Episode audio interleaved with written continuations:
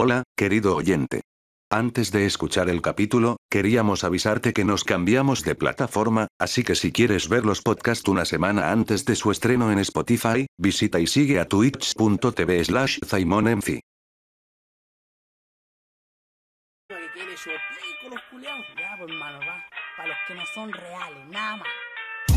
Oye, no juegues con la pasta.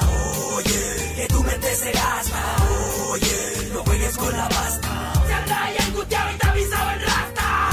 Oye, no juegues con la pasta. Que, que voy a cerrar la puerta y vuelvo. Diego, tú no prendís la cámara nomás porque estáis como muy indecente. Ay, pero que estáis guapo, No, weón. no, no, no es que esté indecente, es que te- voy a cerrar la puerta y vuelvo. Tú estás indecente, Diego. Si tenía una barba, pastero. No, tú- no, no, no, no he visto. No, si mi primo está a dos pasos de ser narco, yo creo. Si está, está, está demacrado mal. si le, le afecta la pandemia, le afecta, le afecta, le afecta, le afecta. Pero mientras voy a dejar una playlist de fondo. Y Oh, gracias a los de a los del chat que veo que están, que y no sé si están bien o están No, mal. pero se le ve, se le ve fresco el pan, hermano. Yo lo veo bastante fresco. El Clark Kent con el micrófono en la con el micrófono en la boca, weón. sí, el único, el único, este es mi, mi fiel amigo que me acompaña en todos los podcasts. Eh, mi- es- es Mico el micrófono. Mico el micrófono, Sí, claro. Mico. Claro. Igual, igual tengo el mío acá, pero está para el puro. Está como está como de ah, ya. Está hasta sin, está hasta sin cable. Está bien. Y bueno, para los que no conozcan a Tomás y punto, porque re Son pocas veces, re pocas veces hemos hecho colaboraciones, más de alguna vez estoy sanido sí o sí en este canal de Twitch, pero para los seguidores viejos, viejos, viejos, los que los que estaban cuando cuando yo alguna vez primeros organicé organicé Hanover Online, para esas veces vimos los videos, me acuerdo, y ahí estaba y, y puta, de esos seguidores en volada ya ni quedan, o- y si quedan, no, yo sé que no están acá. No, no están acá ya, Es ya. poco probable. Es muy poco probable sabiendo que yo ya estoy todos los días huellando en acá, todo- todos los días siempre es algo diferente, todos los días es como Sí. un juego o, o- o Yo en mi condición de invitado asumo también mi rol un poco de parecer el hueón apitutado. que, que se metió ahí por, por detrás sin mucho mérito. No, pero mira, no, tú me acuerdo que cuando me escribiste dije ya lo voy a sumar al sorteo. Te sumé y saliste tú, po. Y eso fue, no, no Pero ya fue- habíamos hablado antes de Sí. hacer una colaboración. Sí, hace rato, hace Habíamos rato. hablado de hacer algo juntos. Hace Así que agradecido tiempo. estar acá, por hermano, agradecido, agradecido. Ya habíamos hablado un poco antes para la escrita, habíamos cruzado un par de palabras, cachamos que habían intereses más o menos parecidos, así que bacán, por hermano. Creo que probablemente nos sigamos viendo harto y haciendo guas juntos porque tenemos ahí como un rubro en común. Hay muchas cosas en común, po. La mi- pareja mi- dinamita. Mi, mi primo sí no debe cachar ni una, o sea, conte- No, te, yo- te contextualizo igual un poco, Tomás. Mi, Yo- yo- Contexto, ajuste de Eh, cuenta. yo me quiero yo me quiero limitar a la sorpresa, a ver qué es lo que saca. Tú te limitaste a la sorpresa. Pero dime, dime una cosa, Diego, de verdad. Cuando te envié el podcast de 4x4, ¿escuchaste algo? Dime la verdad.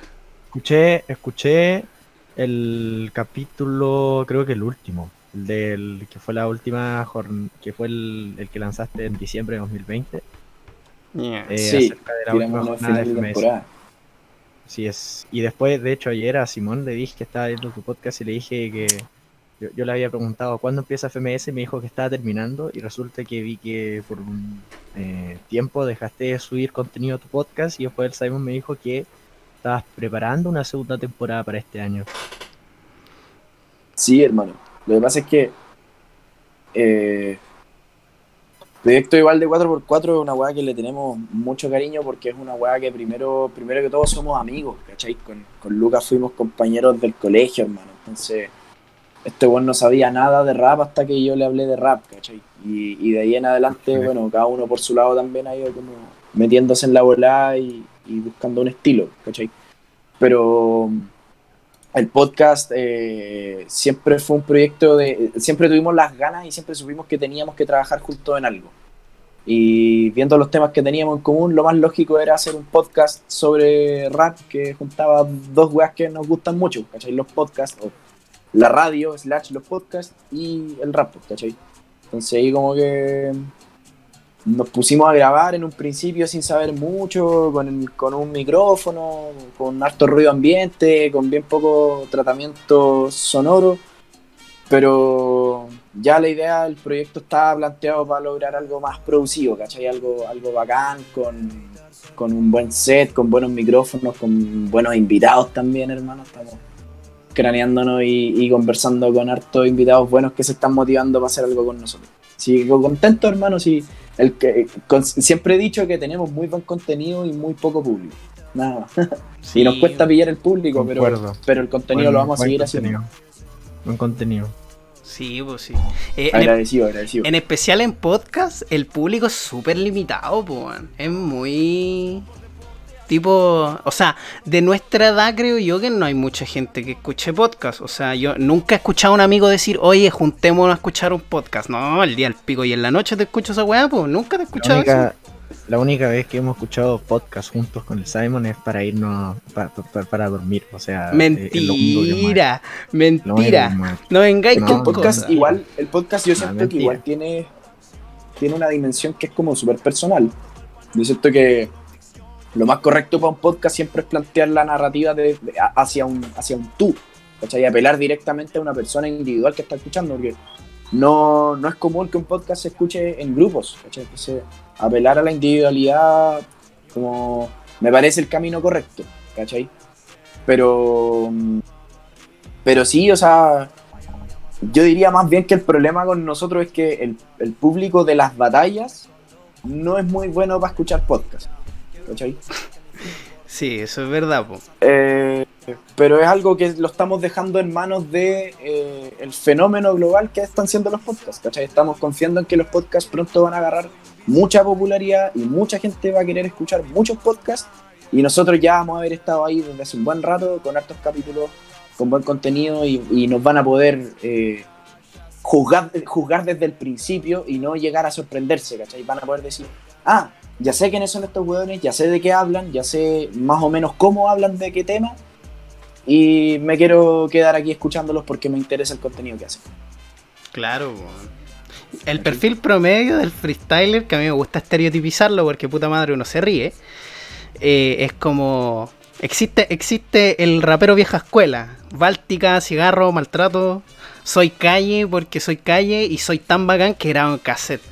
Esa weá me encanta, me fascina, me fascina y en sí, Sí. una, una weá mediocre, o sea, e- ese es el estereotipo freestyler como base, después salen todos los demás con su cortaviento, su Fumando, fumando un pito pero sin boquilla, porque es de maricones. Hablar de maricones. O bueno, no le pone boquilla, lo enrola así nomás. Claro. La cadena, la cadena, así. el lin también.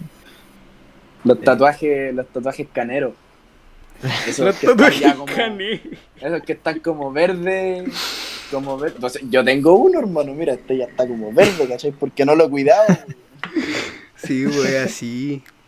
Igual, bueno, yo para introducirte un poco, porque dentro de todo esto es una colaboración que se, que se habló, que salió por el sorteo, y no te voy a mentir, me sentí feliz. De los que estaban en el sorteo, había muchos que me parecieron dudosos, y yo ya lo comenté en el live anterior, y no lo voy a volver a comentar acá, porque después no va a faltar esa persona que, que me va, que me va a decir una, que me va a decir una weá así fea. O no fea, pero una weá como de ultra crítica. Te va a sacar sus trapitos al sol. Ultra crítica. Claro, nosotros tenemos, yo por lo menos elaboré cuatro preguntas al azar. Al fin y al cabo, el, el podcast Les Triviales. Dame un segundito, Bueno, hermano. mismo Dame, por favor, un segundo. Ok, vaya. Lo vemos en acción, lo vemos en cámara, lo vemos levantarse. Cuidado, ¿va a abrir la puerta? Alguien lo está leseando, tengan cuidado. Por mientras yo saludo a Atómico Ojo, Saludo. aclarar que hoy, Y Juanpi hoy- igualmente. hoy, para los que piensen que hay sorteo, no, no hay sorteo. Ojo, ojo. No, no hay Ojo, sorteo, no hay Tío sorteo. Tío EPJ no, no contestó, así que no hay sorteo. Claro. Pero, mientras está hablando del tío EPJ, no olvides, si usted quiere buenas cuentitas y buenos jueguitos a un precio barato, visite arroba insert barra baja coin punto shop. Aló, aló, aló, aló. si usted quiere. Aprove- aprovechando, Diego, el espacio publicitario hacia el tiro, al tiro, así, el espacio del colaborador. Eh, Mientras veo, veo aquí dos preguntas, Juanpi. Oye, ¿y este compañero de dónde salió? Tomás y punto, yo lo llegué a conocer, me llegué a deslumbrar con él. Y aquí una introducción y, y hacerte las preguntas que yo creo que hicimos al azar, como nuestro podcast es Les Triviales, por lo triviales de las cosas que hablamos, sea lo contingente y sea lo entretenimiento. Eh, yo lo conocí a Tomás, yo me acuerdo haberlo visto en Hanover Escritas y haber quedado para atrás. Que dije, ya, puta madre, el, el nivel de escritura de este señor eh, es de otra cosa. bo. Y a mí me sorprendió en- también en un punto no ver temas tuyos, como, como verte ahí en la escrita, pero después para ver más, más material yo quedé así como, puta, ¿y ¿qué hago, qué hago ahora? Pues me quedé con ganas de más y no, y no hay nada. Y yo quedé así como, oh, pucha. Y ahí tengo, todavía yo que trabajo en composición y cuestiones, más de algún regalo te puede caer en beats y weá. y es así, po. Y Atómico me preguntó algo que lo contesto súper de pasada. ¿Qué micro tengo? Tengo un MXL Tempo, creo que es que ya, ya se borró el nombre, lo tengo hace muchos años. Un USB muy piola que con buena configuración cae. Y Pichu, hola, ¿cómo estás? Don Pichula 34. Y Bueno. yo digo que para introducir al hombre, para que ustedes lo conozcan más, uno, vayan a visitar el podcast 4x4 que está en Spotify. Es un podcast que es para interesados de freestyle, obviamente. Así es, es un buen programa, por así decirlo, para aquellos que después que vean la batalla, que sé yo, quieran ver un poco de los comentarios o análisis respecto a las fechas. 4x4 es un buen podcast. Y análisis bueno, ojo, na- na- nada que Sí. esa weá del capo 013, no, pues weón, no, pues un freestyler de parque, ¿cachai? Al igual que ahí At- Atómico, que puta, aquí me dice, y si hablamos de cuando me conociste en 2017. Ato- Atómico es un pequeño freestyler, mu- un pequeño freestyler y gran freestyler a la vez, que alguna vez le dio, lo más reconocido que él tiene es una batalla con el Rider. Yo me acuerdo todavía, yo me acuerdo. Y no es chiste, que le dio la media cara. El Raider está, el Raider está tirando los medios temas, sí, ojo, Sí. ojo, ojo, Grande ojo, Raider. ojo. A todo, a todo, siguiendo con las preguntas en el chat, yo voy a responder esta que es dirigida a mí. Tiene que ver conmigo. preguntan, po, weón. ¿El Diego se bañó para esto? Pregunta Juan Piz. No. No, eso es mentira. ¿Cómo que no? Tiene un ratón en la barba. Me, yo puedo, decir que, yo puedo decir que sí me bañé, pero no para esto. Me bañé por otros motivos. Pero Corta. si no hubiese estado ese Me- motivo antes, quizás no me hubiese bañado para esto. Molestan porque es como si hubiese salido de, de- del náufrago, ¿eh? Castaway. No, pero hermano, yo, yo culpo igual parcialmente a tu cámara. La cámara no te favorece No, mucho esa no, resolución no. tan baja. Tu cámara, Nada, Diego. nada. Estáis grabando con La, todo. la, la, la cámara en baja, la, la Ah, cámara en baja sí, resolución como que ya tira un poquito un- Sí, sí, sí, sí, sí, sí. Demasiado, ¿no? sí. Pero te veis bien, Menos mal, que no, menos mal que no me ven en Spotify. Menos mal. No, no, agradecemos que las plataformas digitales no nos ven, po, porque el, el día de No, mañana no, va a ser. Es una feo. maldición que, a la que solo accede la gente de Twitch. Claro, po, es una maldición. Estamos en Twitch, gente- ¿cierto? No me mandé la Sí. cagada así. no, si estamos en Twitch, estamos en Twitch. Estamos en Nono Live y nada que. Estamos en Twitch, estamos en Twitch. Eh, yo antes de, bueno, agradecer a los autohosts de Pichu, de Agustín, de verdad, gracias. Eh, gracias Atómico porque fue el último follow. Yo quiero proceder con las preguntas porque tengo una, tengo una pregunta random que yo alguna vez la hice en Hanover Entrevistas, que siempre se la hice a todos. Empezar con lo bizarro y terminar con lo serio. Como, es como, no sé, creo que si vemos los la programas... tónica de este. Claro, es la de este tónica. podcast. Yo te voy a hacer al tiro la pregunta. a ver. Al tiro tengo una pregunta y después vamos alternando con Diego porque esto va a saltar de tópico en tópico, es así. Eh, Voy. ¿Cuántas veces cagáis al día? Un aproximado. 0,7, hermano. A 0, Cero o sea, no es uno completo. No alcanzo a cagar una vez al día, sino que puede pasar a veces un día y medio, un día y un tercio. No sé. Ah. Tengo horarios, no tengo horarios para cagar, me cago cuando siento que tengo que cagar y puede pasar a veces un día, dos días, Ya, ya, o sea. Algo así. Puede, puede ser lo normal, no sé, hay gente, hay gente que lo hace diario, la verdad es que yo conozco a gente que lo hace diario y la verdad es que yo, yo lo veo así como, oh, un, un poco raro porque generalmente igual estoy como entre el 0,5, 0,7, por ahí, sí, más, Sí. más o menos, sí, hay que, Hay que O sea, yo no sé si estoy cerca de lo saludable o no, hermano. Yo solamente cago cuando mi cuerpo me lo pide. Nada más. Yo no, no estoy recomendándole a nadie seguir Está bien. intestinales. Diego, ¿queréis pasar con, con esa, esa pregunta seria y yo alterno con la bizarra y terminamos con la otra serie? Vamos Me- así Me alternando. parece, me parece. Dale. Aquí la siguiente, eh, la siguiente pregunta para Tomasito es... pi- Piénselo bien, ¿ok? Puede, puede pensar para, para responder, no se preocupe.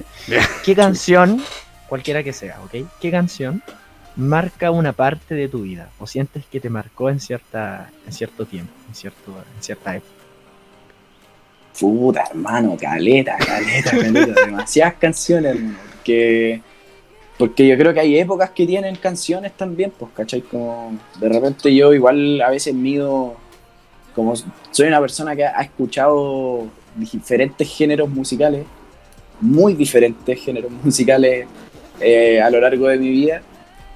Puta, hay como que prácticamente mido, mido el año por el, el género de música o el estilo de música que escuchaba y me, y me hago una referencia más o menos así, pues, entonces de repente, no sé, pues, eh, por decirte así como, no sé, el 2012 por ahí, 2012 o 2000, sí, 2012, me gustaban, corte, no sé, pues, One Direction, ¿cachai? Uh. Esa, weá, yo los vacilaba, pues, ¿cachai? Yo los escuchaba harto, entonces, de- después, no sé, pues, 2013 fue el año que me puse full rapero, y ahí, no sé, mega aberración, ¿cachai? Eh, pasta nostra, weas como de ese estilo. ¿Te acuerdas, ¿Cachai? por ejemplo, Pasando de, de 0 a 100 al toque. y desde ese año al menos te acuerdas la, la primera canción de rap que te gustó? Por así decirlo, una de las primeras que, que te acuerdas con gusto. Sí, hermano. Yo no tengo pudor en decir, yo entré al rap por Pasta Nostra, hermano. Y Pasta Nostra tiene un tema que se llama No juegues con la pasta. Y, y ese fue como el, el primero así que me aprendí, que lo empecé a vacilar y dije, oh, que son buenos estos buenos, voy a escuchar más temas. ¿Cachai? Y, ahí, tu y entrada ahí- por, y- por el y bombo y, ahí la esa, caja. y- y esa fue la, la, la puerta de entrada a la drogadura. desde ese día, Tomás nunca más comió fideo. Al tiro. Nunca más, nunca más fui el mismo, hermano. Eh, pero sí, ese, ese tema te diría que marcó como mi entrada al rap, por lo menos. Sí, es un tema como bien insignia. Oh, yeah, no juegues con la pasta. Oh, yeah, que tu mente se gasta. Oh, yeah, no juegues con la pasta. Si andas ahí angustiado y estás pisado en rasta. Qué Y ahora yo soy rasta.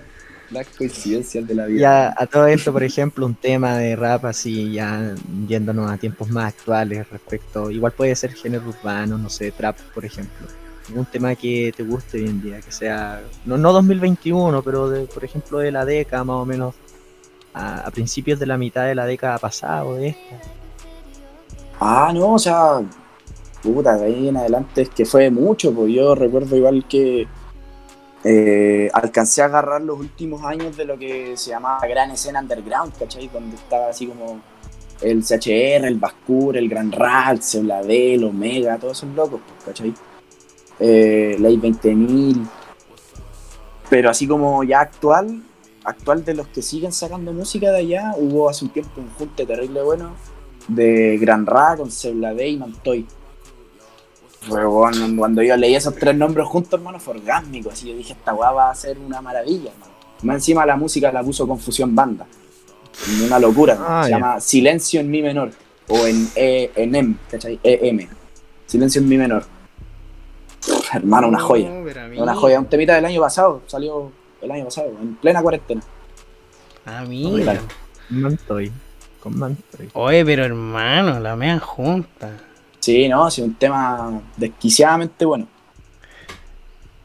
Hablando de gente buena y pasando a, a una de las preguntas más o menos bizarras. Eh, Tampoco es tan bizarro porque sé que esto igual podemos coincidir. Tres comediantes favoritos. ¿Quién está arriba de cuál? Al tiro el top 3. Yo, yo tengo una intuición El podio. del podio. Tengo una intuición pequeña. Pero al tiro Pero comediante. naciona- nacionales o internacionales. También vale internacionales. También vale. Ya. Eh, el primero y por sobre todo, Coco Legrand, hermano. Por lo que ha significado en mi vida. ¿cachai? Que me marcó desde chico, o sea, yo los chistes de Coco Legrand los escucho desde que tengo 6 años, ¿cachai? Entonces es difícil luchar contra lo, lo, lo mucho que lo quiero. por más de que sea un viejo facho, hermano, por un montón de weas que yo sé que tiene sus weas malas. No puedo ir en contra de lo mucho que lo quiero. Segundo, Dave Chappelle, hermano. Que a mí me, a mí me, me da la sensación de que Dave Chappelle hoy en día es la- el, el mejor comediante del mundo. O sea, actualmente vivo, es el mejor comediante. No hay, no hay, no hay un más chistoso que ese. Por la caga. Y más encima un genio, como en cuanto a análisis de, de- de la vida. El tiene un mensaje culiado filosófico tremendo. Y de los actuales a nivel nacional, hermano, eh, me gusta mucho el estilo del Luquita Espinosa, hermano.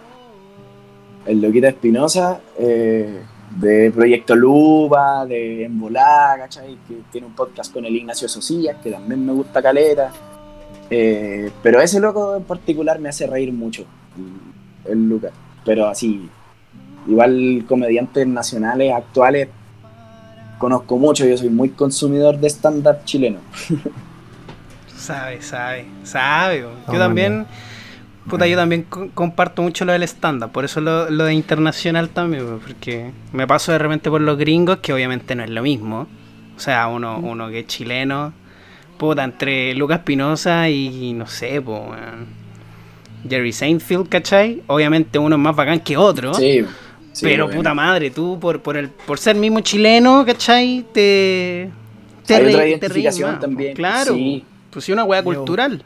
Sí, es así. Y a veces no necesitáis que el chiste sea tan bueno, si la weá es que también sea más cotidiano y que te sintáis medio identificado. po. Entonces esa weá te hace reír también, caleta. Mm. De los gringos me gusta mucho Kevin Hart. Kevin Hart. Sí, dale. también. Ese weón es terrible bueno, amigo. Hermano, ese Aquí- weón llena estadios. Sí, pues y no es chiste. Weón Llena Y estadios haciendo stand-up. haciendo stand-up. Y no, es, Una y no, no, es, no es poca cosa ese weón. po. Aquí me, me hacen. Hay una pregunta para ti que yo creo que, puta, em, puede ser afirmativa o negativa. Te pregunta aquí Juan PXQ, gran amigo, si hay visto talentos Mm. frustrados. Sí, po. ¿Cómo, cómo no ver Sí. talentos frustrados? po? Yo tengo Sí, una bueno, crew el- actualmente el llamada Puto y Hermano. El otoño, el hijo de la vieja Ah, weona. El hijo de la vieja weona. Sí, Jacobín. sí, sí. Yo me identifico caleta con el hijo de la vieja weona. Ah, de Real Bitch in Lo, Town. re- lo- lo reconozco, hermano. Me gusta caleta ese personaje. Me gusta caleta Martín Castillo. Muy bueno, hermano. Mm, claro, claro. Aquí nos ponen cómo mataste a la mamá, weón, viejo culiado. Cómo mataste a la mamá. Qué Sí, hermano, alta serie, alta serie. Sí, puedo recomendar también una similar, Tiempos Mozos, weón. No, sí, tío. Van de la Tiempos mano. Mozos de, del- del Luquitas con eso. Sí, hermano, mansa serie también. Van de la mano. Van de la mano. Sí, sí, son, son bien como van en la misma línea. Gastos comunes también, de repente, mucho pedir de la Paloma Larraín también. Hermano, lo- los comediantes chilenos están haciendo lo suyo, hermano. De repente Sí. no son los mejores del mundo, pero hermano, están aprendiendo y se están atreviendo y están saliendo weas buenas. Así que hay que apañar esa wea. Claro. Absolutamente, absolutamente de acuerdo. Dale, Diego. La última pregunta y de ahí hablamos de. Última- La última temas. pregunta, y obviamente seria. Dice así. Eh, de todo, bueno, ya que tú sabes todo esto respecto al freestyle rap y todo lo que son específicamente escritas, así, la pregunta es básicamente cuál fue la batalla escrita que más disfrutaste viéndola como espectador. O quizá también como competidor. Puedes responder ambas, puedes responder una, que recuerdes. Eh, yo creo que la batalla escrita que, que me motivó así como a decir, oh, bueno, si algún día hay un circuito de batallas escritas, yo voy a participar. La, la- la que me motivó a eso fue eh, una que fue un formato roast que hizo este Danger. Danger y, y estuvo de invitado, estuvo Sipo, Gino, Chili Parker, Ya. eh, la Prof, la Asesino, Coliseo, ¿no? Seblade, sí, Ya. ya. El Rose. Asesino y Seblade. Iba a estar enciclopedia, pero no, al final no fue. y Danger obviamente como el, el rostizado, ¿cachai? Entonces todos tiraron, todos se tiraron peladas entre todos. Y, y ahí fue cuando yo dije, wow, hermano, esta weá eh, es una es un rubro que hay que, hay que hay que darle, hay que explotarlo, hermano. Esto está muy bueno porque vi en el fondo a no sé cuántos, creo, creo que fueron como 8 o 9 hueones, eh, rapear a capela, que es una, es una limitación de ese formato en particular, pero que las batallas escritas pueden no tenerlo, ¿cachai? Pero rapear a capela con diferentes estilos, con diferentes mensajes muy diferentes entre sí y todos sacándose la chucha entre ellos, pero a cagar en diferentes eh, dialectos, ¿cachai? Con diferentes acentos, términos, y se sacaron la mierda igual entre todos, weón. Eh, y dije, esta weá da para mucho, esta weá da para hacer un circuito terrible interesante, hermano, porque imagínate si tú, si tú escucháis música, no sé, si, si tú eres un weón que escucha rap, y te gusta tanto Gran Ra como Snow de Pasta Nostra, ¿cachai? Ahora imagínate eh, esos dos estilos que tienen al escribir, al rapear, el flow, toda la weá, todo lo que ellos pueden hacer artísticamente, enfrentándose uno a otro, atacándose por las weas que tiene el otro, de repente sacándose weas personales, todo con, un- con, el, con el equilibrio mágico que le brinda el arte, por mano, la puesta en escena, la weá, la weá, el valor agregado que hay que darle para que la weá sea bonita y agradable de ver. Todo eso, hermano, se puede hacer y da para hacer un circuito, puta, hermano, súper potente. Si yo no entiendo por qué las marcas no se han convencido de que hay que ponerle, hay que ponerle ojo y harta fe a ese proyecto, hermano, porque las escritas tiran para arriba. La verdad es que son bastante, son una puerta de muy, de entrada muy ancha para hacer sacar a, a, a lo que son las futuras estrellas, ¿no? De lo que es rap, de lo que es trap. A mí Sí, me, me ha interesado mucho eso de que yo recuerdo los días en que tú fácilmente podías ver a Paulo Londra batallando en el quinto escalón por un video y al día siguiente por ahí arriba, lo mismo que Duki. Eh, y el ejemplo más yo creo que más tradicional, más clásico, que todos lo sabemos, que es Woz. Entonces, como genial, bacán. Sí, hermano. Es que, y, siento que también, aparte, el, el, el circuito de las escritas, como que se libera de hartos vicios que tiene el circuito de freestyle, ¿cachai? Porque el, el freestyle tiene ese, ese límite autoimpuesto, que está muy bien que exista, porque por eso se genera la competitividad, ¿cachai? Pero de que tiene que ser improvisado, ¿cachai? Entonces, obviamente hay, ciertos lugares. eh, artísticos y musicales a los que no voy a poder llegar eh, improvisando, ¿cachai? No, no voy a lograr cierto nivel de complejidad artística solamente improvisando, ¿cachai? Entonces cuando tú tenías ya el tiempo de escribir y preparar algo con anticipación, te da la posibilidad de, muchas más weas que improvisando no podías hacer, pues, ¿cachai? Y eso lo hace más llamativo y más, más cargado artísticamente, ¿cachai? Aparte también, no sé, siento que en el freestyle también se cae caleta en ese tema de. de. de, que te acusan de que te las escribís, ¿cachai? De que te las preparáis. En un circuito de escritas no tiene sentido que te digan esa weá porque todos se las tienes que preparar, ¿cachai? Ahora, ¿cuál es tu excusa, hermano? O sea, si te la podíais preparar, si pudiste prepararte un buen rap para esta batalla, ¿cuál es tu excusa para perder, pues? ¿cachai? Si te lo tenías que preparar, teníais tiempo y toda la weá. Entonces, como What? Es broma que se me cae Discord y no se me cae el live. Yo, yo, yo ahora siempre hay una caída, weón. Era una tradición que alguien se cayera Oye, no, siempre en no los podcasts. ¿Hasta dónde, Y me da rabia que dónde, yo. ¿Hasta dónde quedaste? ¿Hasta dónde quedaste? ¿Hasta Quedé en el quedaste? suelo, pues, culiao. Si me caigo, no me va a caer para arriba, pues, weón. No, pero eh, tiene razón lo que dice eh, Tomás y punto, que en el circuito de escrita es un poco mucho, es más, exigente en el sentido de que eh, tenéis todo el tiempo del mundo y tenéis toda la planificación para hacerlo y para sacar tu, tu artillería y hacer bolsa al rival. Pues y en ese caso, obviamente, no hay errores. Si los errores se supone que ya los tuviste que cometer en el proceso de planificación y no en el momento en el que tengas que escupir las letras. Exacto, hermano. Y en ese sentido también siento que. eh, puta, no, ahí, ahí ya es más discutible, a lo mejor tiene que ver un tema más con puntos de vista y es más de opinión, pero siento que también le pone un, un freno un poco a, a esas polémicas culiadas baratas de que ah, se están sacando personales, ¿cachai? Porque, puta, al ser una batalla escrita, eh, obviamente gran parte del potencial de ataque que tú tenís es investigar sobre tu rival, pues, saber lo que hace, saber antecedentes de él y ver eh, desde dónde lo podía atacar, pues, ¿cachai? Sería absurdo acusar a alguien en escritas de tirar personales porque básicamente de alguna parte uno tiene, uno tiene que sacar recursos para atacar al rival, pues, ¿cachai? Entonces, esperaría a lo mejor eso de un circuito de escritas, pues, que no fuera tan tóxico en el sentido de que, ay, es que no le podéis tirar esa rima al porque.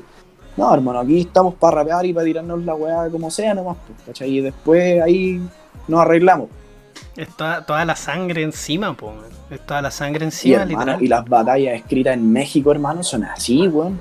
Sí, po. Son así. Weones que son amigos, se sacan, hermano, pero temas así de.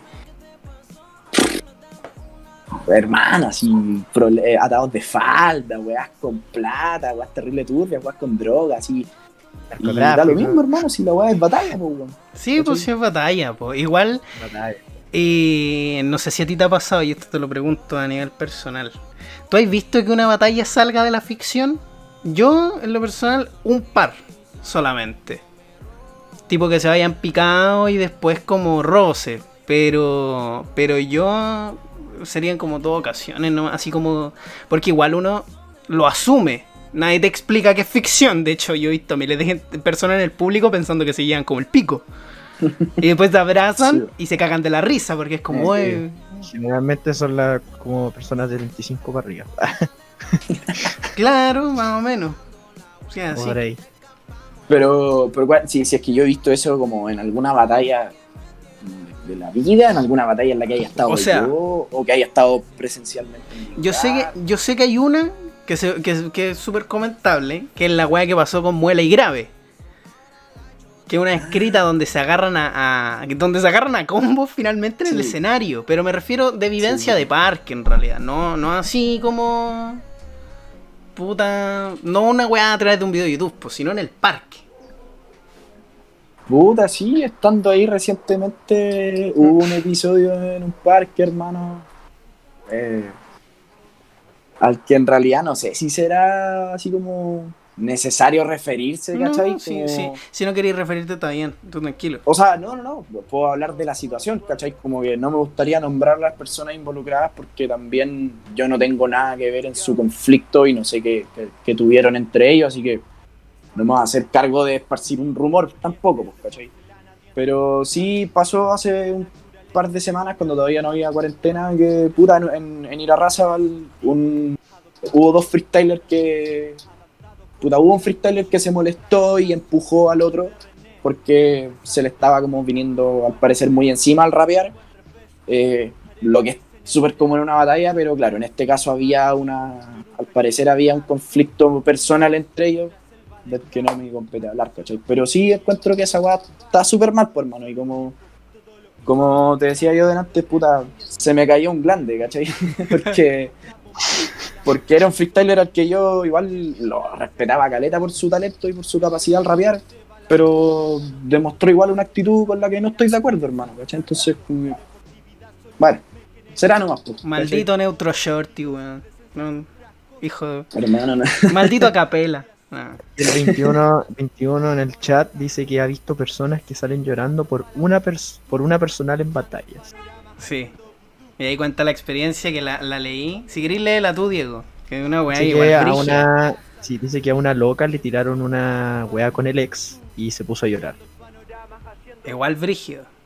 Hermano, sí, mira, yo entiendo que uno puede tener temas eh, particularmente sensibles que uno de repente le pueden afectar más si es que lo tocan. Yo respeto esa, esa, esa postura de decir como puta, es que a mí si me tiran rimas de tal weá, me, me afecta mucho.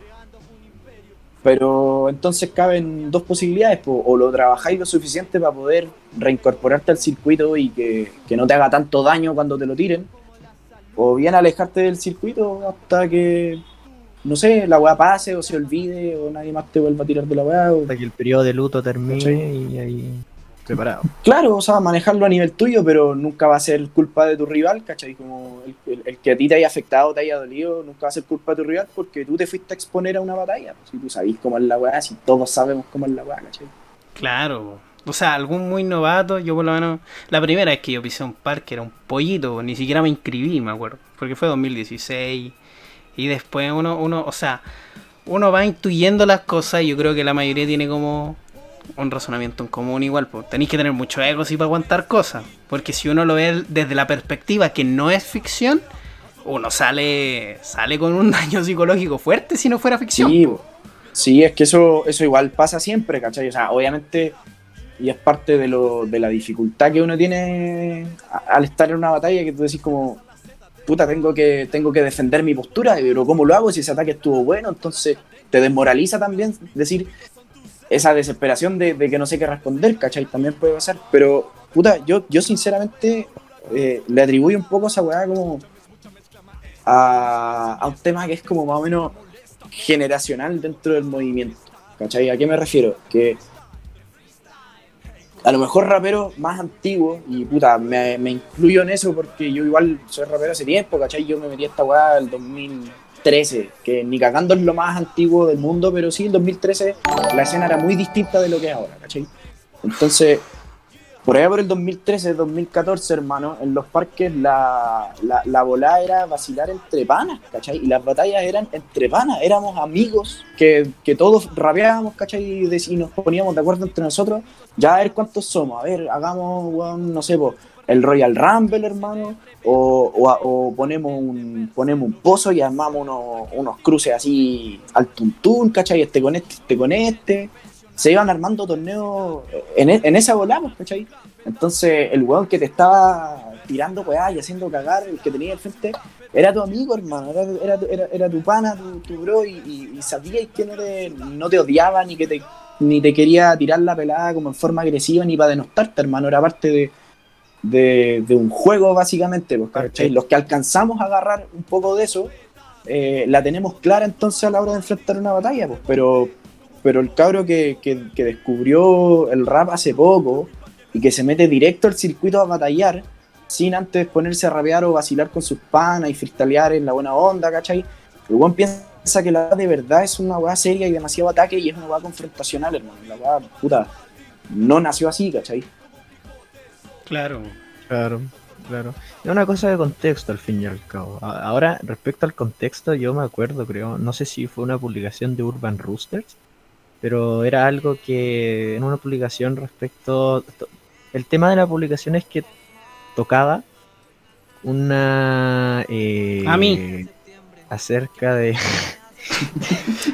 Espérate, antes agradecer al último follow, de verdad, muchas gracias Jackie por el follow. Besito, Jackie. ahora sí. este hombre. Un saludo para el nuevo seguidor que acaba de asustar a Simón con el follow. Me asustó hace rato, yo esperaba que el Tomás dejara hablar, pero yo me pegué un salto feo, weón.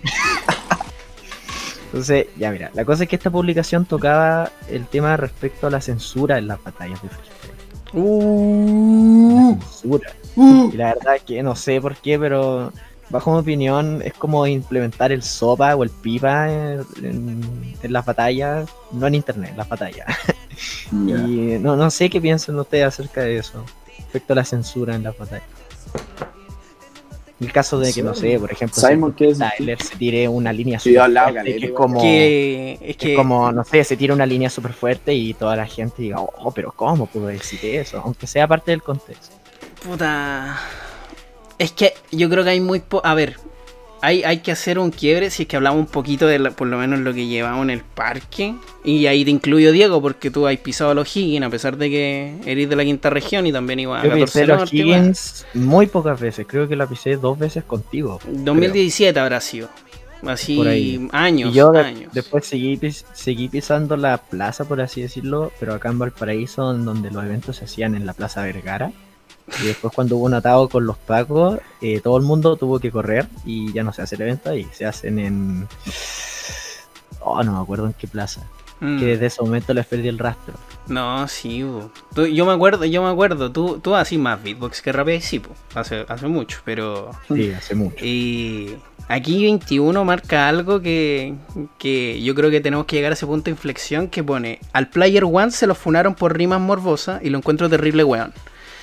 Eh, yo creo que, y puta, yo aparte también encontré lo weonado, yo creo que hay que primero hacer, puta, hacer un poquito de historia y ir a la parte donde la cultura de esto del freestyle creció en una medida donde los que llegaron se empezaron a hacer freestylers y el público era nulo. 2016, 2015, por ahí de haber sido. Cuando yo más o menos llegué, me acuerdo.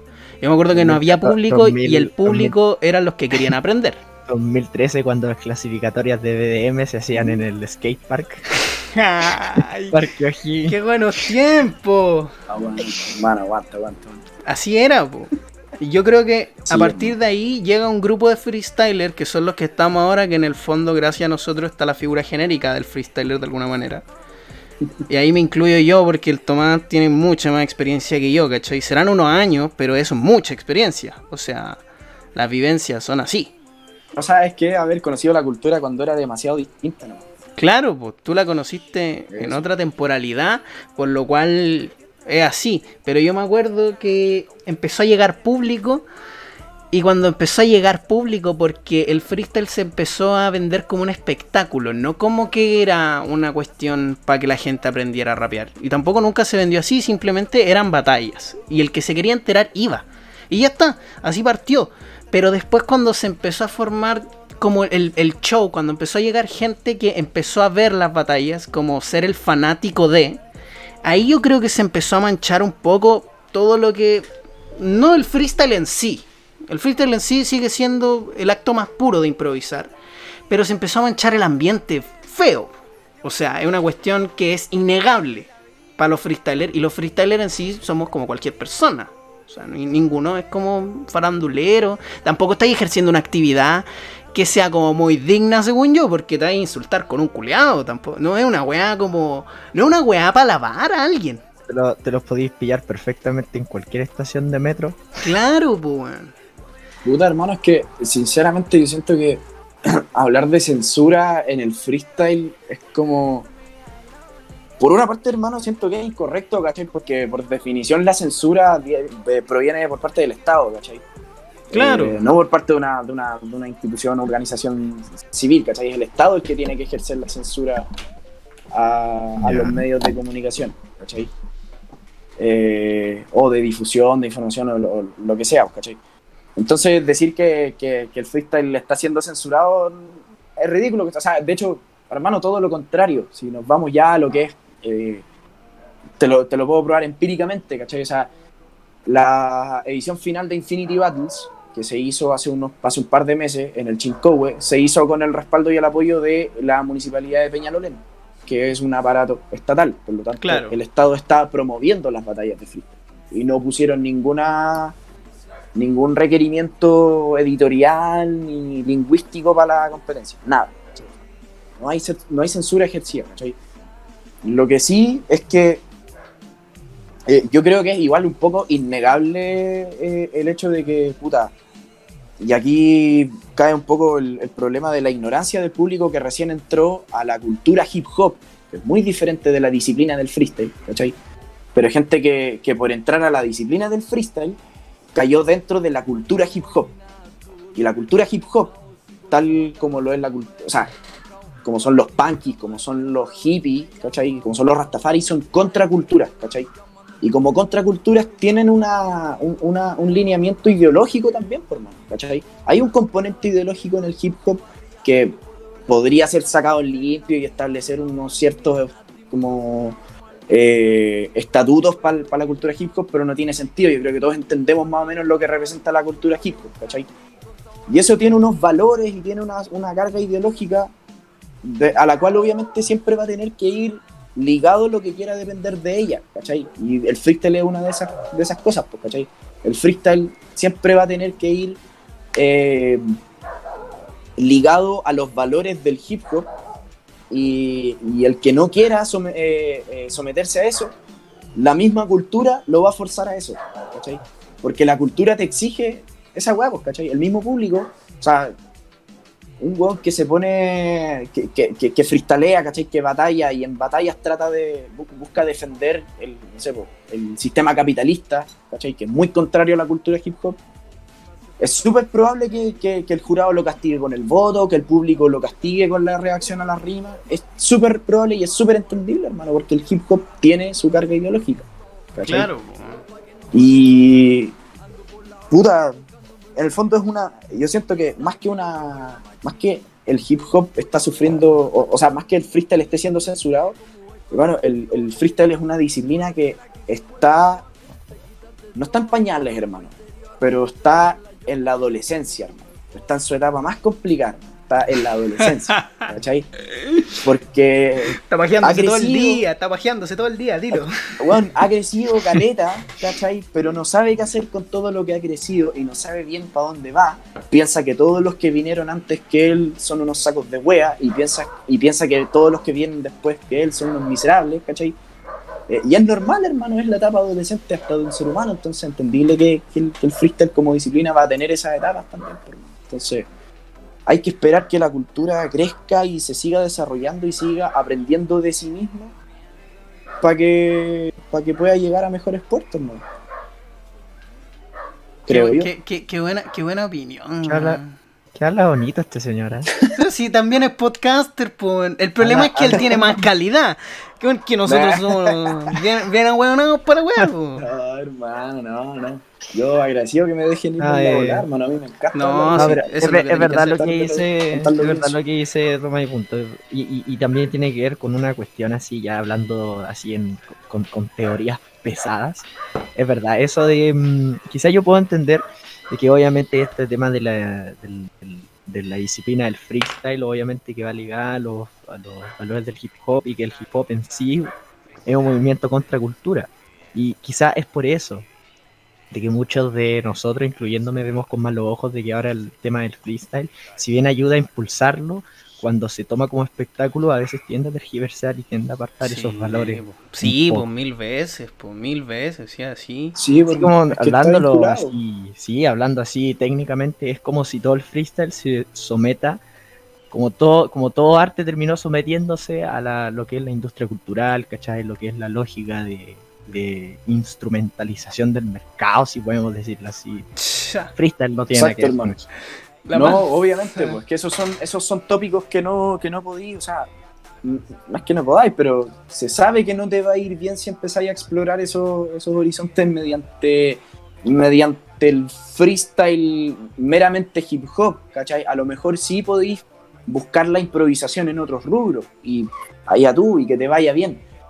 Pero el freestyle que hacemos acá es hip hop, ¿cachai? Y está ligado a estos valores. Y siento que puta, hace falta que, que la gente no se resista a la weá, hermano. Que no haya resistencia en el fondo. Por una parte, que las nuevas generaciones no se resistan a entender que esta weá es una cultura y que tiene valores, hermano, y que tiene rituales, que tiene símbolos, hermano. Un montón de weas que lo, que lo hacen calificar para ser una cultura. Y tienen que entender esa weá y respetar la cultura si quieren seguir siendo parte de ella a través de esta disciplina.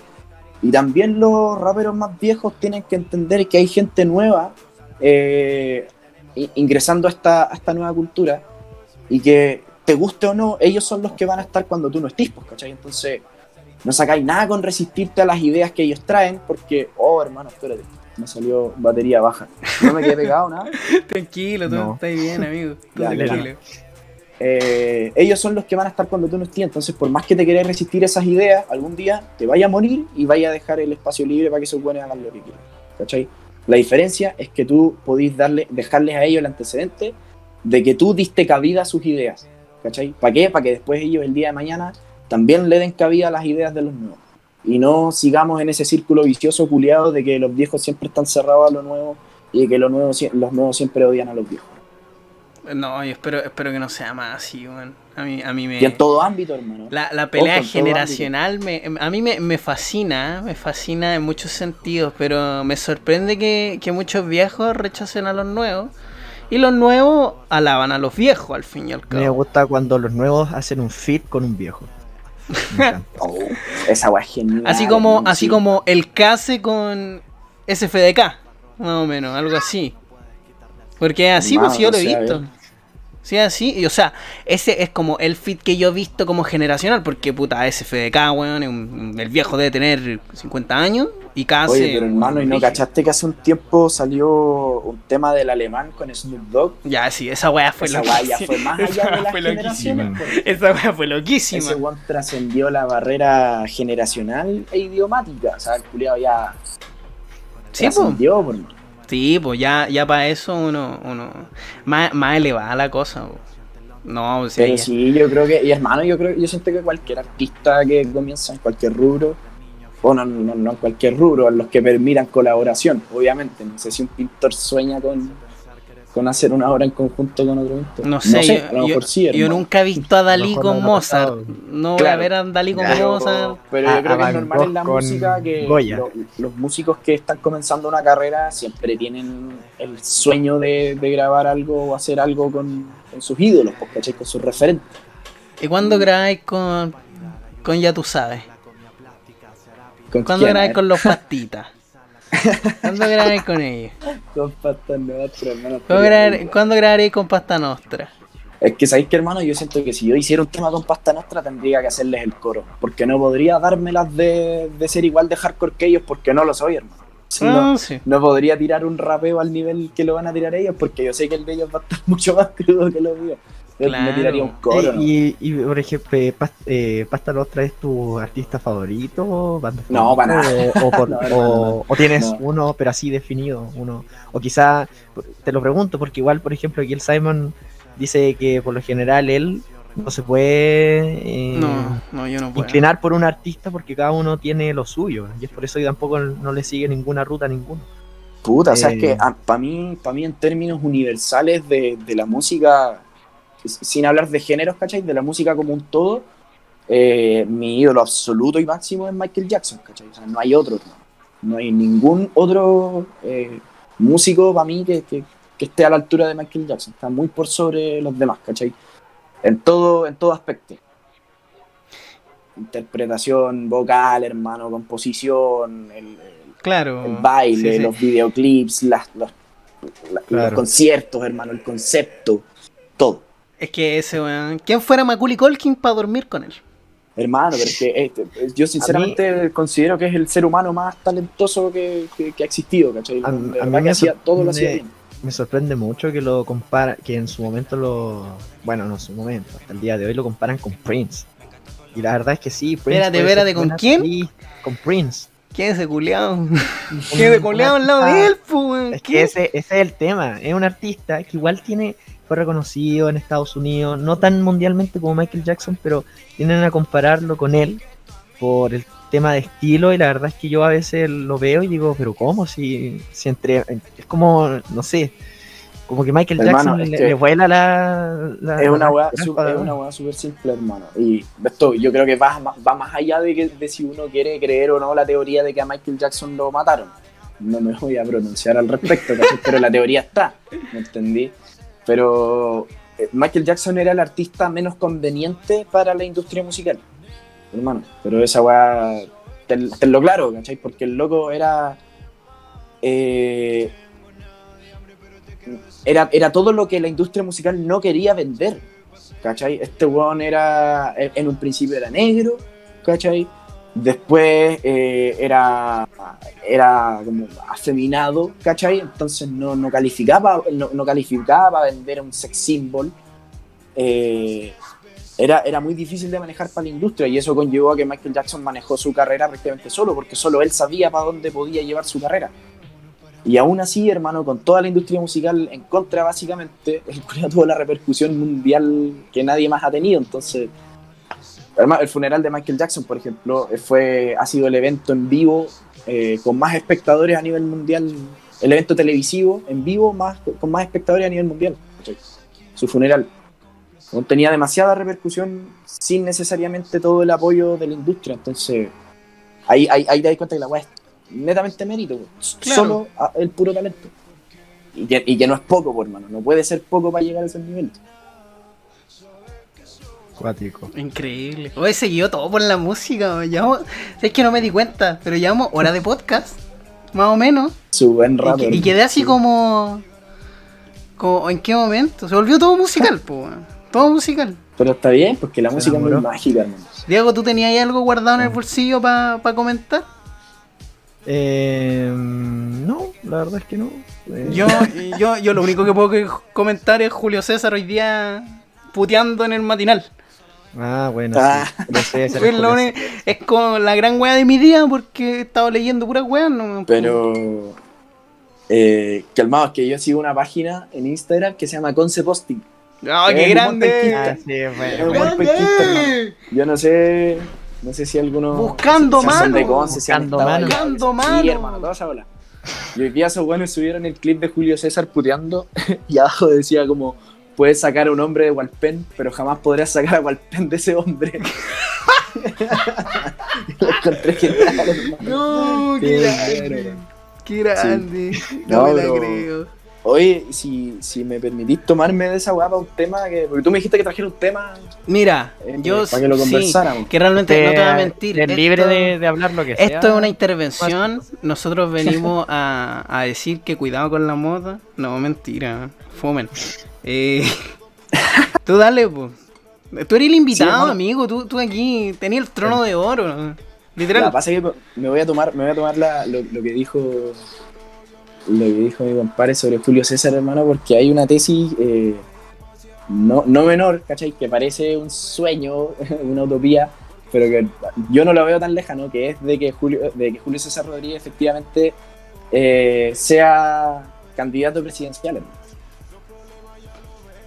¿Ya? Ya. Me voy, weón. Dele, dele. ¿Por Ya. qué digo esto? hermano? Expláyese. Eh, no sé si ustedes ubican el podcast de Alberto Mayol, La Cosa Nostra. Sí, sí, un clásico la cosa. ¿no? Un tremendo podcast. Eh, Tremendo podcast. Eh, Simon tiene el. Bueno, Yo tengo el número. que Yo tiene, fu- tiene yo fu- el, mi viejo mi viejo me dijo, "Eh, metámonos a los seminarios. Y, y fui. tiene el, tiene el libro autografiado y todo. Sí, yo ligerito me voy a, me voy a meter, eh, voy a tomar algún seminario, que son muy buenos y, y de verdad lo recomiendo. Es una excelente forma de aprender y entender de política, que para allá va un poco el mensaje de todo esto. Eh, bueno, la cosa es que ese podcast, hermano, últimamente ha estado súper en la palestra, porque hicieron noticias hace poco con la Isquia Siches, eh, y ha estado tomando fuerza y, y- y- y se está prestando atención a lo que han estado haciendo ellos un poco como debajo de las sombras, que es movilizar a mucha gente, eh, movilizar me refiero, movilizar intelectualmente. ¿A qué me refiero? Muchos, eh, muchos grandes intelectuales que no, no necesariamente son los estos viejos tradicionales ratones de biblioteca que conocemos, ¿cachai? Que rector de universidad, eh, que sí hay algunos, pero, pero en el fondo para hablar de ese prototipo del académico intelectual iluminado, eh, escapa caleta a eso, hermano, y busca, eh, busca actores de la sociedad civil, hermano, como un, ni siquiera tocayo, hermano, un homónimo mío que se llama Tomás González también, que es de Fundación Tribu, que, por ejemplo, propone la idea de eh, generar una instancia de 400 personas seleccionadas aleatoriamente de todo el territorio nacional, eh, arguyendo una- a, un, a un parámetro estadístico que habla de que eh, para una muestra infinita de personas, o sea, donde hay infinitas personas, si tú tomas, eh, en ese universo muestral, si tú tomas una muestra de 395 personas, tú te aseguras una, una representatividad eh, superior al 85%. Ya. ¿cachai? O sea, eso significa que, que tu, tu- tu universo total, eh, si tú, da lo mismo cuánto sea, puede ser un millón, 10 millones, 100 millones, mil millones de personas, si tú tomas 395 al azar, todo tu universo está representado en un 85%. ¿cachai? Esa es la representatividad que tiene.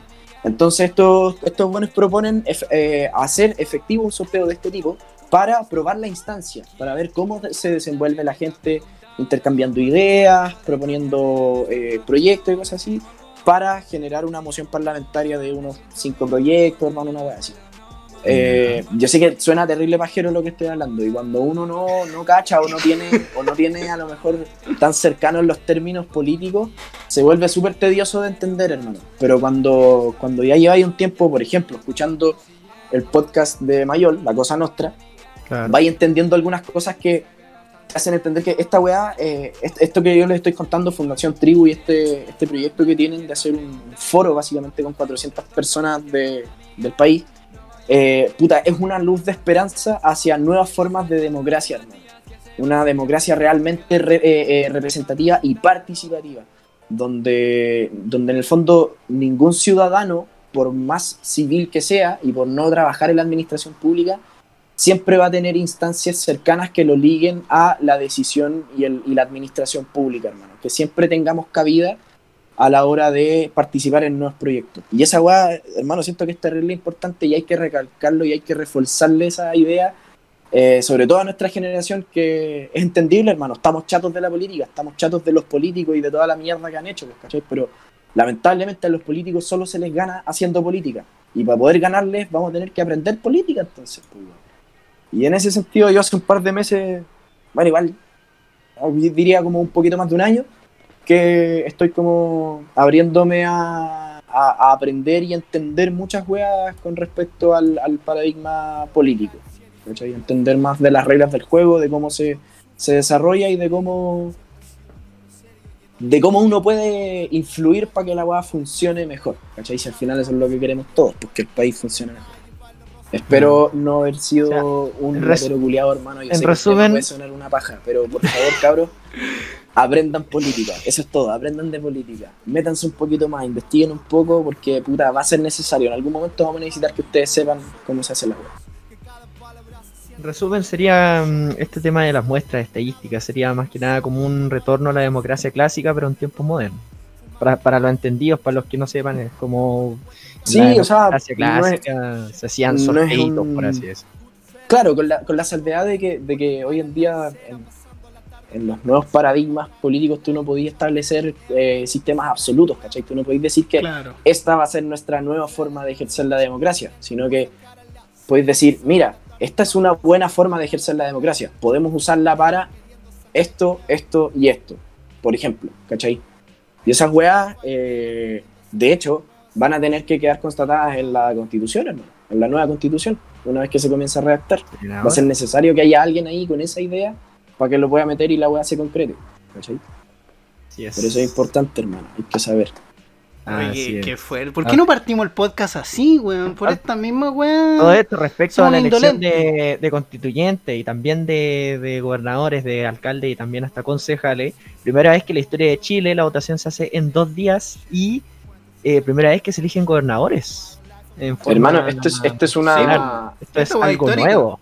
Es, Algo es una nuevo. weá triple, es, es, es triple inédito. Por una parte, es la primera vez que vamos a votar en dos días. Por otra parte, es la primera vez que vamos a votar para elegir miembros de una asamblea constituyente. Y es primera vez que vamos a votar para elegir gobernadores. Exactamente. ¿cachai? Ya todo esto, los obviamente- gobernadores antes eran designados por el gobierno. Por el, claro, por el gobierno.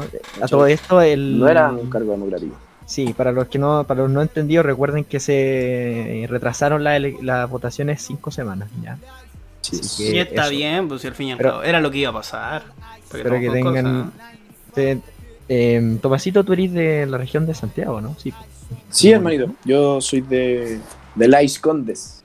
De la Esconde. Las, Lais las Condes. Condes nacido y criado. Pero, pero allá, pero espérate, ¿qué tan arriba? O sea, No, hermano. precordillera. O sea, a una cuadra de Providencia. Ah, ya, entonces, ya está ahí, está ahí en el- como- no ya está ahí como 10 arriba. minutos- y, a, y a 10 minutos de Peñalolén. No, si estoy aquí abajito, estoy agarrado ahí. Estoy O sea, O sea, están a. Conde y claro, tú estás ahí en una piedra, así como estoy, en el soy sector. cuico por una uña, hermano. Por una uña soy cuico. Claro, ah, entonces no es nada. po. Es que si estáis a una cuadra de Providencia, para mí no es la Conde esa weá, pues Providencia. solo. Bueno, hermano, Ah, o pero sea, igual, ustedes- igual tengo que votar en, No. en el mismo colegio que Cast. Ah. En el mismo colegio que- Ah. No, esta- usted- bueno, o sea, aquí ustedes dos van por el distrito 10. Bueno, aquí yo voy por el distrito 7. Aquí, No, yo voy que distrito no están- 11, hermano. El mío es distrito 11. Ah, por el. Ah, distrito 11, ¿verdad? Que Sí, pues todo 10. ese- el distrito 11 es donde va la Marcela Cubillo, hermano. Claro. el Henry Boyce. Eh, todos los buenos, todos A los mí me, a, a ver, a alguien aquí le sorprende, y esta pregunta lo tengo que hacer, incluso para los oyentes, que igual deben estar un poquito aburridos porque yo conozco el público de mi stream, sé que les gusta el huevo, ¿cachai? Sí, Pero de repente hay que ponerse serio. De repente hay que ponerse serio. Yo te- tengo que hacer esta pregunta a ustedes dos y al público si es que quiere contestar, porque sé que, sé que hay algún mayor de edad por ahí.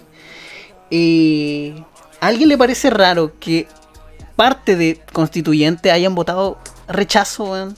Y que ahora están ahí. Como que me parece muy, muy raro. Por el, por el mero hecho. Es que rechazan yo me- la yo lo- y ahora quieren ser partícipes. Es como. Yo me lo, yo me lo esperaba. Yo me lo yo esperaba, también, pues. Porque el discurso de ellos generalmente, aunque no lo decían explícitamente, pero igual uno puede más o menos leer entre lo que dicen que mm, está bien, si han votado rechazo y después ahora quieren ser partícipes de esta nueva constitución, bueno, yo creo que era lo esperable. Sobre todo de, de Blumel, ¿cachai? Que, mm, también de Briones, que cómicamente dice que le gustaría bajar a la mitad los pasajes en el transporte público cuando él después, bueno, mucho antes había celebrado de que el IFE no excediera los 65 mil pesos. La va a dejar ahí. Pero. Contradicciones no sé, del humano. Contradicciones del humano, no, sí. Contradicciones. No lo sé. Eh, yo, yo me lo esperaba porque a veces, bueno, ya, o sea, más que, más, más que esperármelo, es que de tanta sarta de cosas que ha, que ha hablado la clase política, y por clase política me refiero específicamente a la derecha aquí conservadora de Chile, oficialista, es como ya, no es como cometen tantas incoherencias que es como ya está bien, no puedo esperar todo de ellos. Mm. Como, Puta, hermano, yo, yo personalmente como que lo veo igual más de... eh, puta, era obvio que iba a pasar. Yo creo que si alguien no se lo esperaba, es como... De verdad ser demasiado iluso, ¿cachai? Si finalmente eh, en- entiendo también, o sea, hay que saber y entender por qué esa gente quiere recha- quería rechazar, ¿cachai? ¿Por qué ellos no querían una nueva constitución? Hay, hay motivos, ¿cachai? Uno puede no estar de acuerdo, Claro. pero los hay y hay que entenderlos, pues, ¿cachai? Y esos motivos que tuvieron ellos para rechazar funciona, funcionan también perfectamente para ellos ahora querer estar en la, en la, en la Asamblea Constituyente y, e impedir que el país cambie demasiado hacia lo que ellos no quieren, pues, entiendo que quieran estar ahí y al final, hermanos, mira, sinceramente, por el bien de la democracia, yo puedo estar muy en desacuerdo con ellos, pero por el bien de la democracia, hermano, Que estén. si ellos, si, si obtienen los votos, que estén, hermano, Que que estén. estén ahí. Que estén, pues al fin y al cabo, por la democracia. Es que tiene que ser así. si queremos que, si po, queremos no que la constitución sea legítima y sea realmente representativa y hecha por el pueblo de Chile, hay que reconocer que ellos tienen que estar también, por hermano, si son parte del país, ¿no? Claro, po, O sea, ¿qué- qué vamos? No los vamos a expropiar. parte de eso va a tener que va a tener que estar dentro y eso para empezar es inevitable o sea esa hueá va a pasar sí o sí yo sé que acá en Las Condes yo voy a votar hermano por un candidato independiente que es hermano de un amigo y sería ¿cachai? pero yo sé que es muy difícil que el loco salga y es muy probable que todos los que salgan sean altos fachos pues pero pero bueno Sí, lo importante, lo importante Está. creo yo es participar. Ahora, el que se abstiene de participar me parece puta descriteriado, pero es más que nada porque puta. Aunque no estés de acuerdo con ninguno, votar Claro, en- por, por en último, blanco. por último votar en blanco. Tenéis que constatar tu participación, siento yo, más con lo que ha pasado por el estallido social. Porque a mí, a mí de verdad que me sorprende esta weá. Yo he visto gente de mi generación que se de, que después del estallido fue como, oh, quedó la cagá. Y quedó la cagá y después se desligan totalmente de querer aprender o querer realmente formar cambios en un ámbito político, porque al fin y al cabo toda la vida es política, ¿cachai? Ahora, si no lo quería Sí. aceptar, puta, te va a, te- es que te va a mira costar. Igual, igual yo creo que yo tengo como sentimientos encontrados con eso, hermano, porque yo de verdad sé, entiendo que el voto es un derecho, hermano, y no un deber, y tú no podías obligar a nadie a- a, a votar. Mucho menos castigarlo socialmente, ¿cachai? Quitándole el derecho a opinión por no haber votado, sino que, bueno, alguien que no votó perfectamente puede opinar y puede decir que el presidente es un pésimo presidente y no porque no haya votado en la elección anterior eh, no se le va a permitir decirlo, pues, ¿cachai? Si es una hueá que no tiene nada que ver con la otra, pues. Y, hermano, yo también entiendo que, o sea, y es más, me consta, ¿cachai? Como por lo que he leído, estudiado, aprendido y visto también en las noticias a lo largo de mi vida, que desde, desde las elecciones del año 70, ¿cachai? En la que salió electo Salvador Allende, eh, no, ninguna elección, ningún sufragio en, la- o sea, en las urnas, ¿cachai? Eh, en ninguno de ellos había realmente eh, valido eh, 100% el voto ciudadano, ¿cachai? Perdón, no desde el 70, desde el 70 y desde el 88, Ya. 89, cuando, cuando se votó el plebiscito de la dictadura, ¿cachai? Pero de ahí en adelante, todas las elecciones que hemos tenido de alcaldes, eh, senadores, diputados, eh, presidentes, ¿cachai? Todo eso, el voto ciudadano, hermano, el voto de un chileno común nunca ha valido nada, nada. El voto no vale, no, no, no tiene validez. O sea, tú lo emites, tú podés darle los votos a alguien para que alguien salga electo, pero el sistema político hace rato que estaba invalidado y esos votos no representaban realmente un valor para la persona que lo estaba emitiendo. Hasta que llegó el plebiscito anterior, hermano. ¿Cachai? El plebiscito pasado. Y yo entiendo que hubo gente que, que desconfió de eso también. Y dijo, no, ¿qué es? El voto, weón, ya sabemos que no vale. ¿Cachai? ¿Por qué valdría ahora?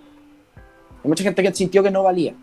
Y yo lo entiendo, porque tiene que ver con un antecedente anterior, con una vieja costumbre, de, de otras prácticas eh, políticas que teníamos antes, pues, ¿cachai? Y no, no sé si tengo suficientes argumentos para poder convencerlo de que efectivamente su voto en ese momento valía. Y actualmente me pasa lo mismo. Yo no sé si puedo convencer a alguien que está decepcionado de la democracia chilena y decirle, hermano, de verdad te prometo que tu voto va a valer. Porque obviamente no, no tengo ningún antecedente a mi favor para que me pueda creer, pues, weón. Sí, la política chilena está más desvalorizada que cualquier weá. Claro. Absolutamente. ¿cachai? Entonces, como que entiendo a la gente que no vota. Yo elijo votar, ¿cachai? Des- y en realidad desde el plebiscito en adelante, en dos elecciones. En las anteriores no, no- nunca he votado. Porque sentía que no, Ney, no valía nada, ¿cachai? Ney, no valía nada el voto. Ni aunque ojo, fuera en blanco, ni aunque fuera nulo, ¿cachai? Esos no los... Nadie los pesca, ¿cachai? O sea, a nadie le importa que la gente haya votado en blanco. A la gente, bueno, a todos le importa que Piñera salió presidente, ¿cachai? El resto ya, No, los yo- votos blancos, votenlo. Respecto a, a esa frase de yo elijo votar, igual impacta un poquito, porque es inmediatamente tú estás haciendo saber de que tu act, de que nuestro deber sí, eh, nuestro deber eh, cívico, mm, finalmente no termina siendo un deber porque se está sometiendo a una deliberación tuya, o sea, tú eliges, tú escoges votar. Claro, Cosa que no debería yo no lo veo ser. como un deber, porque yo no lo veo como un deber, lo veo como un derecho, ¿cachai? Un derecho que yo me reservo también, me reservo el derecho a ejercerlo, ¿cachai? Si yo siento que la elección no vale la pena, no vale mi voto, no, no voy a perder mi tiempo ni voy a ir a, a meter un papel en una caja que a nadie le va a importar, ¿cachai? Cuando el resultado ya está claro y está, y ya está pagado, o sea, está Claro. boleteado. Oye, A ¿por qué, no empezamos, ¿por qué no empezamos hablando de esto al principio del podcast? ¿Verdad? Ahora, ahora que lo pienso, Una edición se puede dar vuelta. podía, te das cuenta que pudo, pudo haber sido todo este- serio todo este tiempo. Pero faltaban ganas. Tuvo Faltaban que llegar un invitado para que se volviera serio. Yo lo, yo, No, bueno, algo, algo que yo me, hay algo, hay una pregunta. Esto, esto tiene que ver un poco con presidenciales, no con constituyentes, con presidenciales. Porque una vez un amigo, cuando yo conocía, antes de que estuviéramos confinados de nuevo, conocía a mis compañeros de facultad. Saludo para los cabros ahí, para donde estén, omnipresentes y en mi corazón. Me acuerdo que una vez alguien me preguntó, oye, ¿y si sale Jadwe? ¿Queréis que haya golpe? Y yo quedé así como.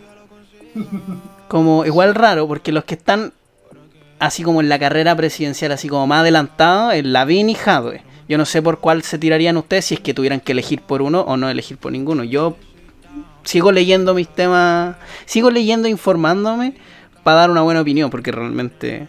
O sea, si sale Jadwe, yo no creo que quede la zorra. Sería raro. Sería Sí, personalmente yo creo que es el mismo discurso que han se han plantado desde los años 80, Claro. cuando tocaba el plebiscito. Si tú hubieses los panfletos que eh, emitía el sí eh, a favor de Pinochet, literalmente es el mismo discurso que, por ejemplo, en 2017, cuando supuestamente que cuando iba a salir Guillermo íbamos a convertir en Chilezuela. Es técnicamente es lo el mismo. discurso. eh, es absolutamente lo mismo. Sí. Igual yo no me inclinaría por ninguno de los dos. Soy honesto. ¿Para qué estamos con cosas? po? qué Si estamos con cosas? No Yo tampoco podría inclinarme por, por alguno de los dos, la verdad. Pues. Yo no creo que quedaría la cagada, pero más que nada porque se ve que la derecha está fragmentada. No voy a decir rota, se puede arreglar, Pero está fragmentada hoy en día la derecha chilena. la derecha, la derecha del otro está lado igual. La derecha, solamente el otro, el otro lado igual yo creo que solamente como que ya se ya es como algo que por lo general uno al menos en la izquierda de este país ocurre que por lo general los pactos entre el, el partido socialista y el comunista a veces no se dan y súmale también el partido de la democracia cristiana que no es como por ejemplo el partido radical que era este partido bisagra que tendía a flexibilizar o apaciguar un poquito los extremos y los tendía a juntar no, eso con la democracia cristiana no existe. La democracia cristiana tiene su propia ideología y por ende termina polarizando un poco más las cosas.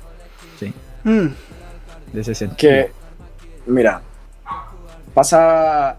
¿Has cachado cuando la gente te habla y te, y te- y te vende esta tesis como de que no, el, el- el- el- el comunismo es insostenible? Porque mira, imagínate que tenéis dos vacas y viene el Estado. ¿cachai- ¿Has cachado esa weá? Sí, ¿Has cachado esa weá? Cuando, o cuando te dicen como es que es insostenible en el tiempo, porque tenéis lo, dos vacas. porque porque la gente empieza a depender del Estado y el Estado no puede generar, no hay competencia, entonces no genera ganancias. Hay como unas tesis culiadas muy baratas con respecto a intentar eh, eh, como des- deslegitimar, ¿cachai? Lo- lo- Los postulados comunistas, ma- marxistas, ¿cachai? En, Marxista. en global. Exacto. Yo tengo una forma de demostrar, hermano, que la derecha, como concepto de derecha, no digo el neoliberalismo, eh, el conservadurismo, la, la- la- la derecha, como lo que nosotros entendemos por derecha, que no, va- no hace falta definirlo. Uno dice la derecha y ya no imaginamos lo que son. ¿cachai? Claro. Es insostenible en el tiempo, hermano. ¿cachai? Se autodestruye eventualmente. ¿Por qué? Porque la derecha se compone básicamente de dos, do- dos grandes vertientes, hermano.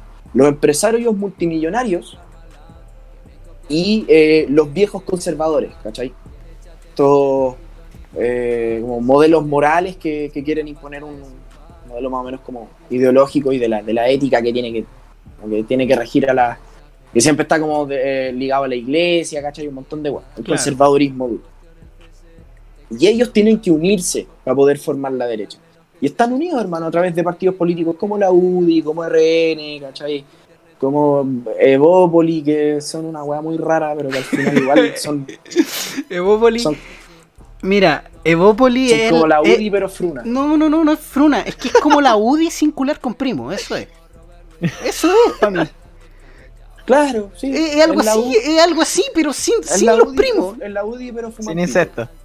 Claro, sin insectos. Es la UDI, pero fuman pito. Claro, Y escuchan, sí. y escuchan a Manuel García. Exactamente, es así, pero, pero calcado, calcado. Pero en el fondo, Pero pasa que, que este, este empres- estos empresarios multimillonarios con, con estos viejos conservadores son incompatibles, hermano. Porque al final, eh, la vida ostentosa, ¿cachai? Este, este estilo de vida de, de- millonario, eh, ostentosa, ¿cachai? Llena de lujo, siempre llama al libertinaje. Siempre tiene la, la, la tentación ahí muy, muy presente, muy fresca, de todos estos placeres eh, prohibidos por la moral tradicional. Entonces, tarde o temprano terminan habiendo eh, quiebres ideológicos muy fuertes entre los conservadores y los, y los, los empresarios multimillonarios. Entonces, los que eran los que eran liberales en lo económico y conservadores en lo en lo moral o en lo, o en lo ideológico se, ponen más liberales en lo ideológico y los que eran liberales, los que eran conservadores en lo ideológico y liberales en lo eh, conchetumare, se me fue la Se palabra, y liberales en lo económico dicen, ah no, vamos a poner conservadores en lo económico también, ¿cachai? Y ahí se Pum. pelean, se desmoronan Claro. y caga la derecha. Y ahí se Y divide. eso es lo que está pasando hoy en día, hermano. Sí, pues hoy en, hoy en ¿Cachai? día, por lo menos, La derecha tiene una, una crisis de neoliberalismo muy fuerte, hermano. no es chiste. buenos ya no están ni ahí con el modelo económico. Y ahora, y a ahora, la chucha ahora yo lo que quiero saber es qué genio, realmente qué genio, saldrá con otro sistema. Porque, puta, un- uno de los podcasts de política que está a la par un poco de la cosa nostra, pero un poquito más menor porque no es tan farandulero, es Comando Jungle que se llama. Muy bueno. Y me acuerdo Sí, que había una entrevista a, a un profesional que no me acuerdo en esta cómo era, porque fue esto, weá, fue hace como dos meses, tres, mucho, que hablaba de las dos derechas, pues efectivamente lo que tú comentabas. Y cómo, cómo se dividen.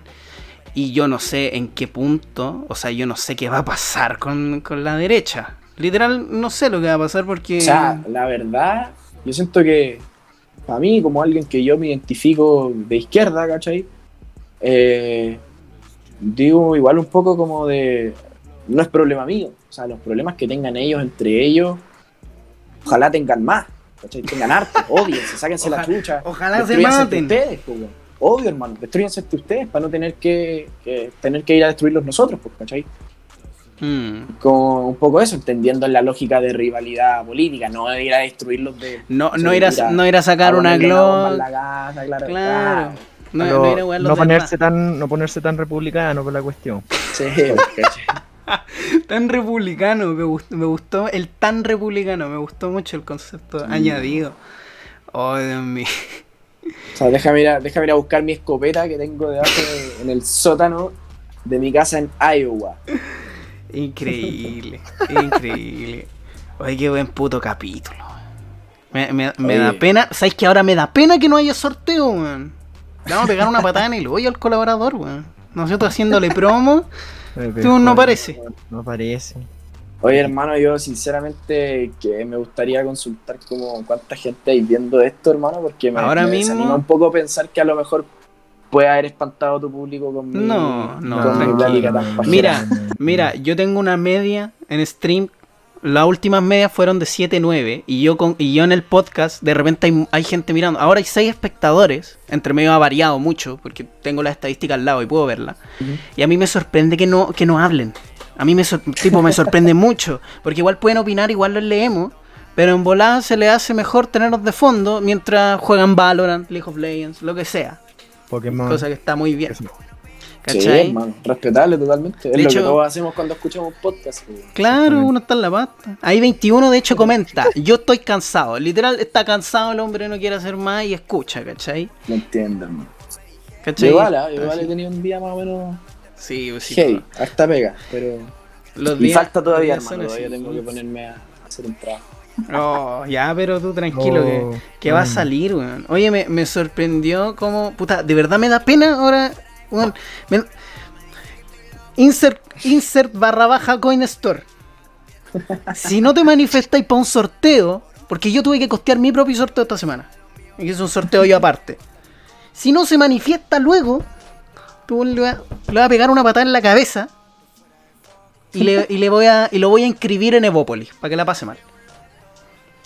Va, más o menos algo No, así. hermano, si queréis que lo pase mal, inscríbelo en, en la UDI, hermano. Ahí están lloviendo los chachazos. Sí, ahí, oye, Sacando la chucha todo. mm, literal, literal. 21 nos comenta que la pega estuvo cansadora, como toda pega, es can- supongo que es cansadora. Es que al fin y al cabo, nosotros tres tenemos cosas que hacer, pues, ¿cachai? Yo me inscribo, me pone Elvis. día. De hecho, hice tanto que almorcé bien tarde. Almorcé como a las 5 o 6. Puta, yo igual, yo, yo, yo trabajo, entonces igual. Igual es como. Puta. No, no me quiero hacer así como el que, oh, que trabajo, la weá, El esforzado. Soy tan esforzado, así, no, pero, pero trabajo, ¿cachai? Y eso también me ayuda a mantener la mente ocupada en algo y. y pero también me, me, me demanda harto, harta energía, harta atención y harta horas del día. Uno tiene que recalibrarse, ¿eh? uno tiene que hacerlo. Yo, yo lo estoy decía- aprendiendo.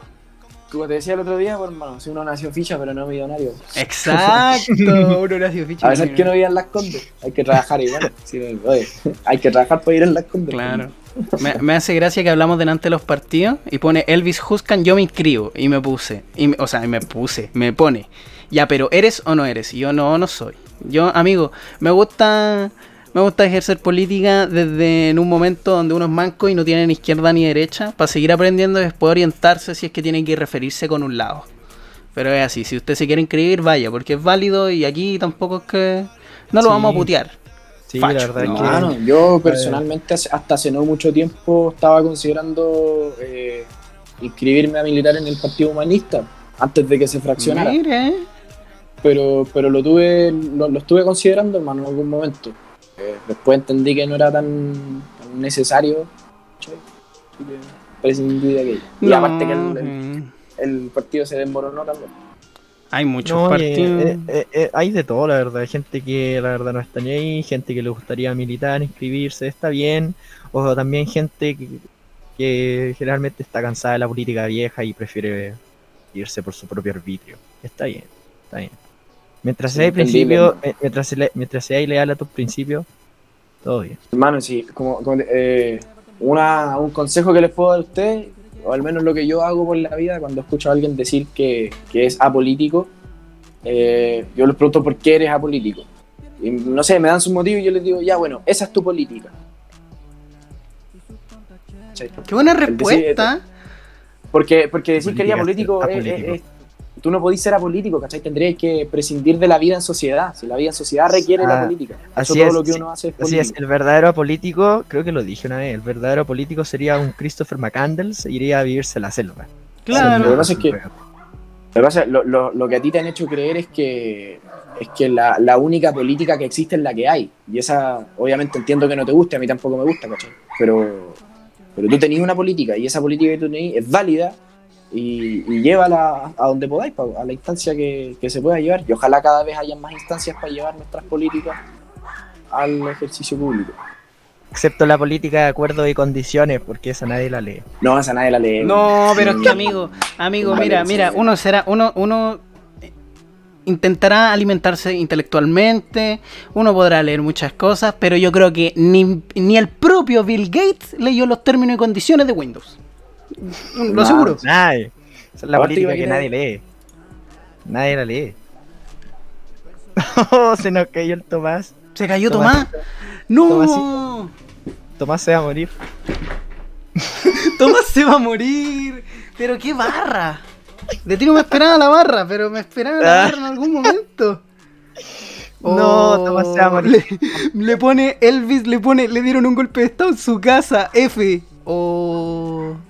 Tomás, se va a Tomás, morir. si no estás escuchando, te caíste, amigo. Ah, ah, pero verdad, verdad que este señor se le, le quedaba con poca batería, po, ¿o no? Sí, po. Y duró harto. Eso, Puede ser eso, po, se le acabó la batería. Oh, No, Tomás se va a morir. estaba tan entretenido con nosotros que se le olvidó cargar el computador. No, pero yo creo, que- yo creo que no era el computador, yo creo que era el teléfono. Ah, Porque, porque no sé si cachaste que hizo así después. Ah, o yo lo necesito de vuelta. o- Como, Sí, como para que sí. terminemos el podcast, porque dentro de todo. podcast ya está, está todo bien. Claro, po. Claro. ¿Qué me pone? Elvis pone acá otra cosa que nos pone es: el Tratado de Versalles tenía escrito que es hora de dormir. Mira tú. Mira, Oye, ha sido excelente podcast. excelente Al podcast. colaborador lo voy a huellar. Lo voy a huellar de una manera, amigo. Lo voy a huellar de una manera, loco. El, eh, la mejor forma de terminar este podcast cuando ahí el invitado se cae. Y uno tiene que rellenar, así que Tiene que rellenar, así que métanse a 360 Army, por favor. La comunidad la vamos a revivir. Eh, yo Eh, les tiro colaboraciones con este. el podcast de mm, Tomás 4x4. Ese fue. ese. Sí, por favor, vayan al, al podcast podcast. Porque tiene muy buen contenido, la verdad. Y la verdad, bueno, ustedes ya pueden, después de todo lo que hemos conversado, pueden ver más o menos de qué, cómo es Tomás, más o menos. Claro. Ya, ya lo conocieron a Tomás. eh, yo creo, sin wearte, esta ha sido una de las colaboraciones más dirigidas que hemos tenido. Les dejo el programa de Tomás en el chat, por favor, para que lo 4x4 vean. podcast, bus- lo pueden buscar ahí en Spotify.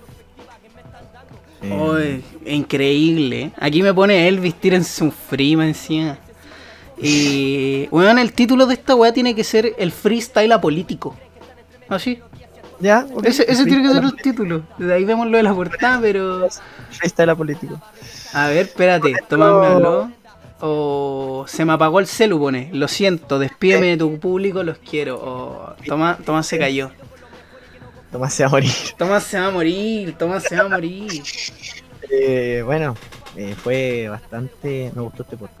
Fue muy rico. Sí, la verdad es que estuvo bastante estupendo. Eh, yo hablaré con Tomás después para darle las gracias personalmente. Hablamos con el colaborador. Y la, la- bueno, siento que este, para ser el capítulo 10, ha estado demasiado bueno, por lo menos el que más me ha gustado, sinceramente. Agradecemos a todos los oyentes de las plataformas digitales y a los que están aquí en Twitch con nosotros. Cuídense, oyentes. Eh, los queremos mucho. Muchas gracias por escucharnos. Y esto, bueno, obviamente se va a estar subiendo el día siguiente. va a hacer lo posible para editar esto de una. Y Día estaría 1 más o menos. Sí, primero de abril y estaría disponible alrededor de las 7. Como esta hora.